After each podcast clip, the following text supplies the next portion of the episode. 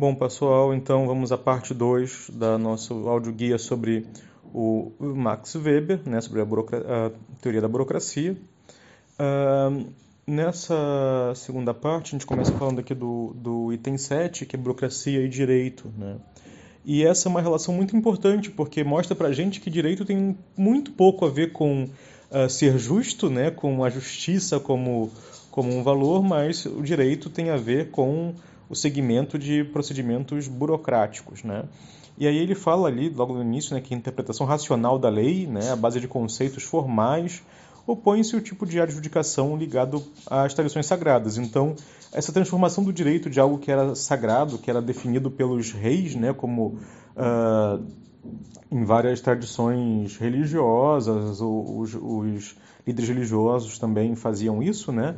Ou um oráculo, ou um clube de anciãos, um clube não, um grupo de anciãos definia o que era o certo ou errado, o justo ou injusto, né? julgava eventuais uh, criminosos ou detratores das regras locais. Uh, a burocracia ela vai criar uma, uma interpretação racional dessa lei à base de conceitos rigorosamente formais. Né? Então, não há espaço no direito burocrático para uh, decisões que não sejam absolutamente formais. Ali na página 253, vocês vão ter uh, como a informação de que o, o, as instituições jurídicas do capitalismo, né, elas, elas, vêm, elas vêm do direito romano e a importância, então, do direito romano para a formação uh, dessa ideia né, de um direito uh, contemporâneo, um direito burocrático, na, uh, na sociedade moderna. Né? Uh, ali, e na página 255 ele vai falar da objetividade da perícia, né? Uh, que não são idênticas no, no, no, domínio das normas abstratas gerais.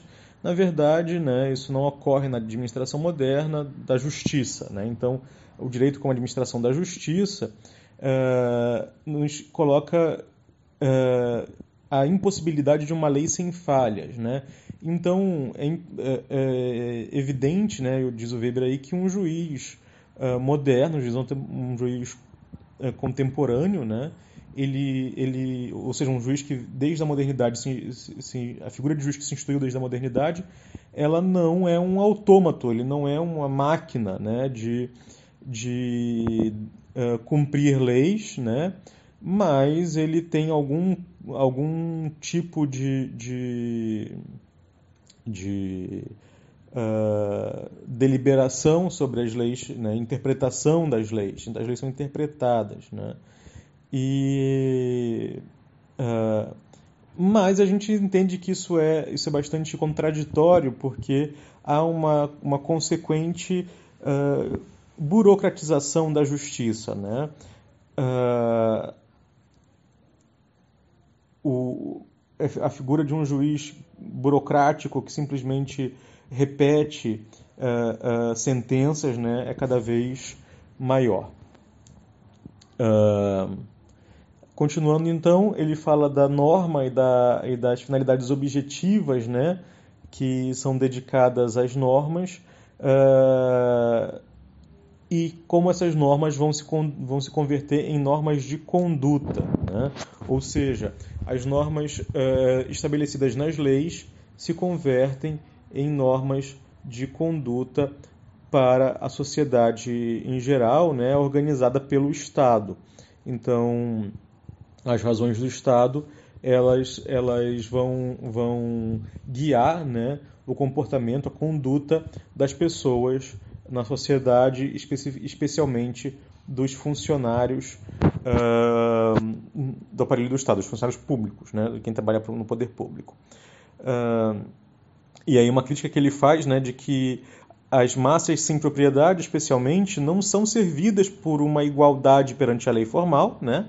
Então, uh, os interesses burgueses eles não possibilitaram né, a, a, ascensão da burguesia ao poder não possibilitou uh, uh, que a igualdade perante a lei fosse de fato realizada. Né? Então, aqui, um, esse que é um dos princípios da revolução burguesa, né, a igualdade, ela não se realiza no campo jurídico, evidentemente, né, assim como não se realiza no campo, no campo econômico para as massas uh, sem propriedade, ou seja, para os trabalhadores de modo geral. Né? Quem não é proprietário de meio de produção, quem é trabalhador, uh, acaba sendo uh, tendo uma, uma sofrendo um pouco a desigualdade na, no âmbito da justiça, né? Uh, ainda que se espere, né, uh, ainda que esses trabalhadores né, esperem que a justiça e a administração deveriam servir para compensar um pouco a essa, essa condição de vida mais precária. Né? No item 8, então, o Weber vai falar da, da concentração dos meios de, de administração. Né? Uh, então, os meios de administração na idade feudal, né, na antiguidade também, estavam nas mãos do Senhor e se concentravam nas mãos do Senhor. Né? Uh, na, só que na, na, era moderna, a gente também vai ter essa concentração no desenvolvimento das empresas capitalistas, por exemplo, né? Uh, e também nas organizações públicas, em que os, os líderes públicos, né, os, os, o, a, a, nata da sociedade pública, da sociedade política, né, ou seja, daqueles que se ocupam de, de da política como profissão, uh, uh, controlam, né, os não os meios de produção necessariamente, mas uh, controlam todo o aparato burocrático do governo a seu favor. Né? Isso está lá bem colocado na página 259 também. Né?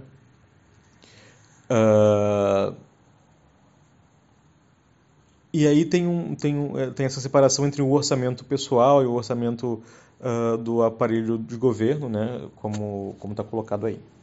O item 9, né, que fala do nivelamento das diferenças sociais, ela esse, os itens 9, 11, 9, 10 e 11, para mim, são, são itens talvez os mais relevantes desse texto. Né? São os itens em que a crítica uh, uh, do Weber à burocracia, para mim, aparece de modo mais claro né? nesse, nesse capítulo. Uh, o item 9, então, ele vai, ele vai dizer que a burocracia ela, ela acompanha a democracia de massa moderna, né? Uh, e isso é diferente de um governo autônomo democrático de pequenas unidades homogêneas. Então, uh, a gente vai ter, quando há a, a, a criação de massas, né, de, de, grandes contingentes humanos, a burocracia tende a se instaurar. Né? Uh, e ela é muito diferente do governo de pequenas unidades homogêneas, sejam de cooperativas, sejam, por exemplo, uh, dos falancérios lá do, do, do, Owen, né? seja também do, do, do modo uh, político, por exemplo, como a Suíça se organiza né? com, com, com seus cantões né? Uh, e, suas, e suas decisões coletivas. O progresso da burocratização na própria administração estatal é um fenômeno paralelo da democracia, né? Uh, então, conforme a burocracia, conforme a democracia avança, a burocracia também avança, e ele coloca especificamente a França, América do Norte e também na Inglaterra. Uh, e ele chama atenção para como a palavra democratização ela pode ser enganosa, né? Uh, porque a democratização não é um governo das massas, né? não é um governo pelas massas. Né?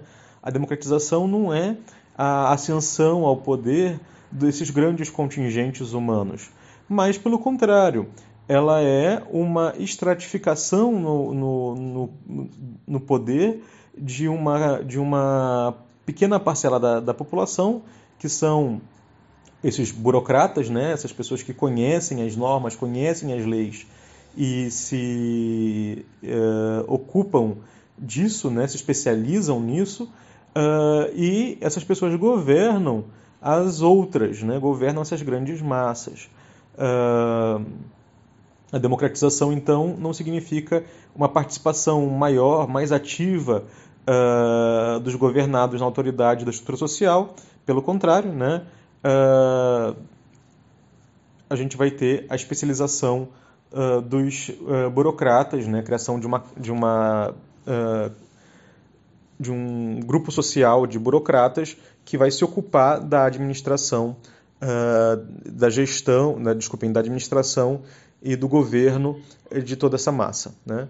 O item 10 está falando então do caráter permanente da, da transformação que a, a burocracia uh, causa de forma permanente. Né? Então, ela cria estruturas sociais que são mais difíceis de destruir, né?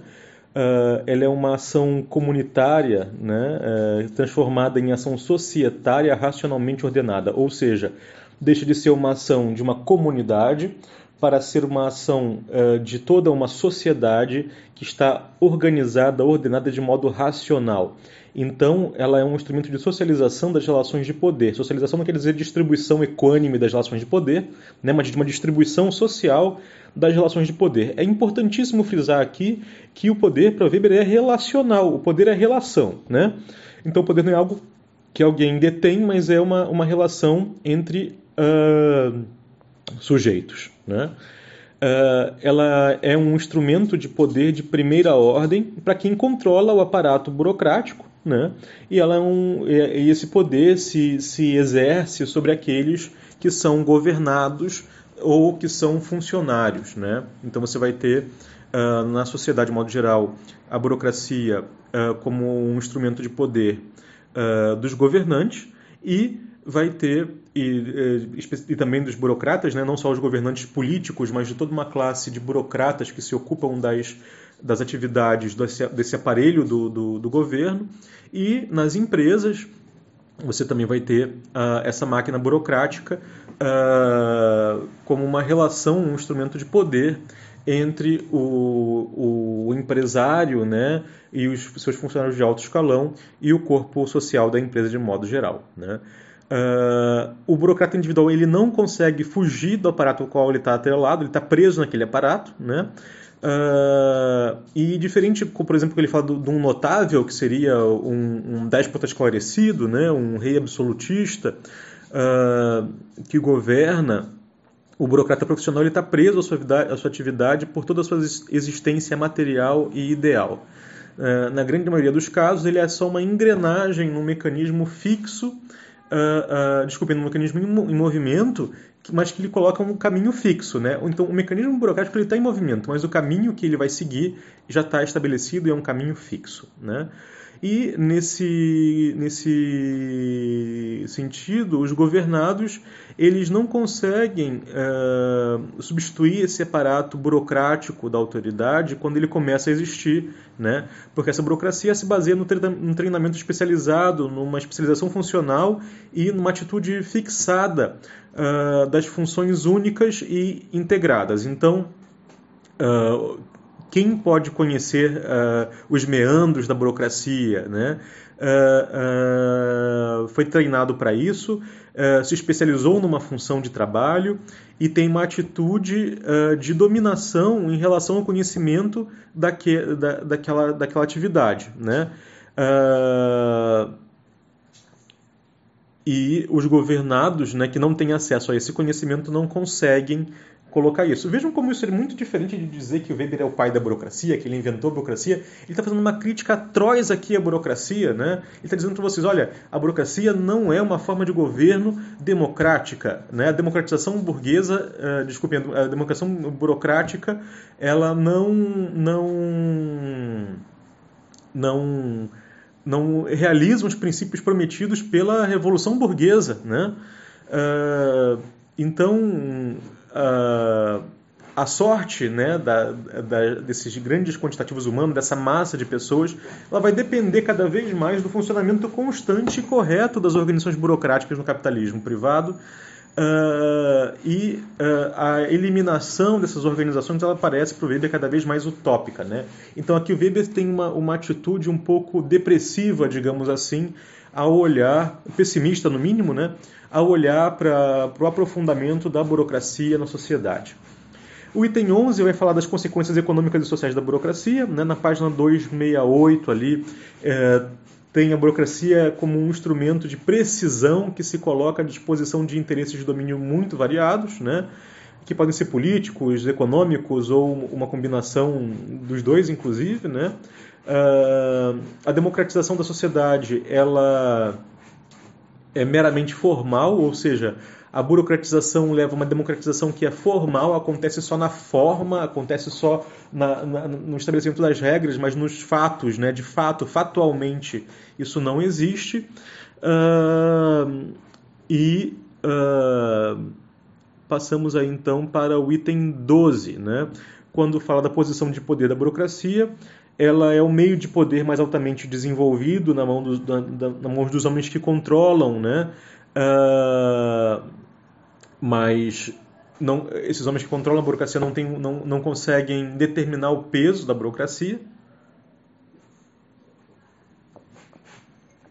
Uh, quando há uh, uma burocracia plenamente desenvolvida, a sua posição ela é sempre predominante em relação às outras formas sociais. Uma sociedade em que há burocracia, a burocracia vai predominar em relação às outras formas sociais. Uh, a administração burocrática sempre tende a ser uma administração de sessões secretas, né? ou seja, se cria um segredo, uma aura de segredo na burocracia, onde cada tarefa, cada, desculpa, onde cada cargo tem um conjunto de tarefas pré-estabelecidos e que só quem desempenha aquelas tarefas sabe dos segredos daquelas tarefas, então sempre há reuniões sigilosas, ao segredo de Estado, né? A gente ouve muito falar uh, sobre segredos de Estado, então há pessoas que têm conhecimento sobre algumas coisas que os outros não têm, né? E uh, com esses segredos de Estado, a gente consegue ocultar também a, a, ação que esses governantes tomam, né, ou os empresários tomam, da crítica dos seus governados ou dos seus funcionários. Né?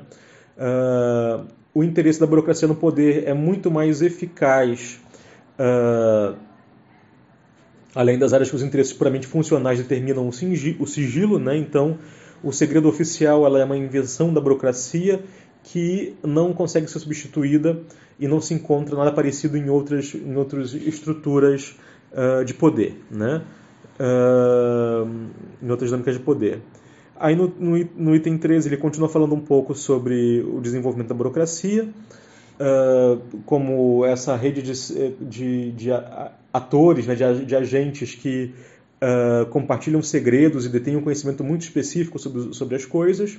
E o item 14 ele vai falando da burocracia como um modo de vida racionalista, né? Uh, o conceito de racionalismo ele, ele pode ser visto aí na burocratização como um domínio né, uh, que promove de forma muito intensa uma objetividade racional. Né? Então, quando se criam especialistas, peritos profissionais que seguem essa objetividade racional, a gente tem o, a, a, primazia de, uma, de, um, de um racionalismo, ou seja, de uma lógica uh, racional ao invés de paixões, ao invés de tradição, né? uma lógica racional que predomina nessa estrutura. Essa lógica racional, obviamente, é ah, fruto da dominação racional legal, que é o tipo de dominação que rege a, a burocracia. Né? A burocracia ela é uma organização de poder uh, da dominação racional legal. Né? Isso precisa estar claro para todos vocês. Uh, que a burocracia é exatamente isso. Né? Uh, eu pergunto então para vocês se vocês conseguiriam identificar aí as 15, digamos assim, passagens mais importantes do texto. Né? Se vocês conseguiriam uh, destacar as 15 frases, as 15 citações mais importantes do texto. Não as que vocês mais gostaram, não é isso, mas aquelas que são de fato que são as mais importantes. E pergunto ainda, para finalizar aqui nosso, nosso áudio guia, Uh, qual é o argumento central desse capítulo do Weber? Né? Qual é a ideia, qual é o argumento, qual é a frase que o Weber está defendendo aqui? Qual é a proposta teórica que o Weber está apresentando para a gente? Né? Uh, um argumento é uma frase, uma afirmação. Né? Então, pensem nisso aí e depois me digam. Até mais, pessoal. Até o próximo áudio guia.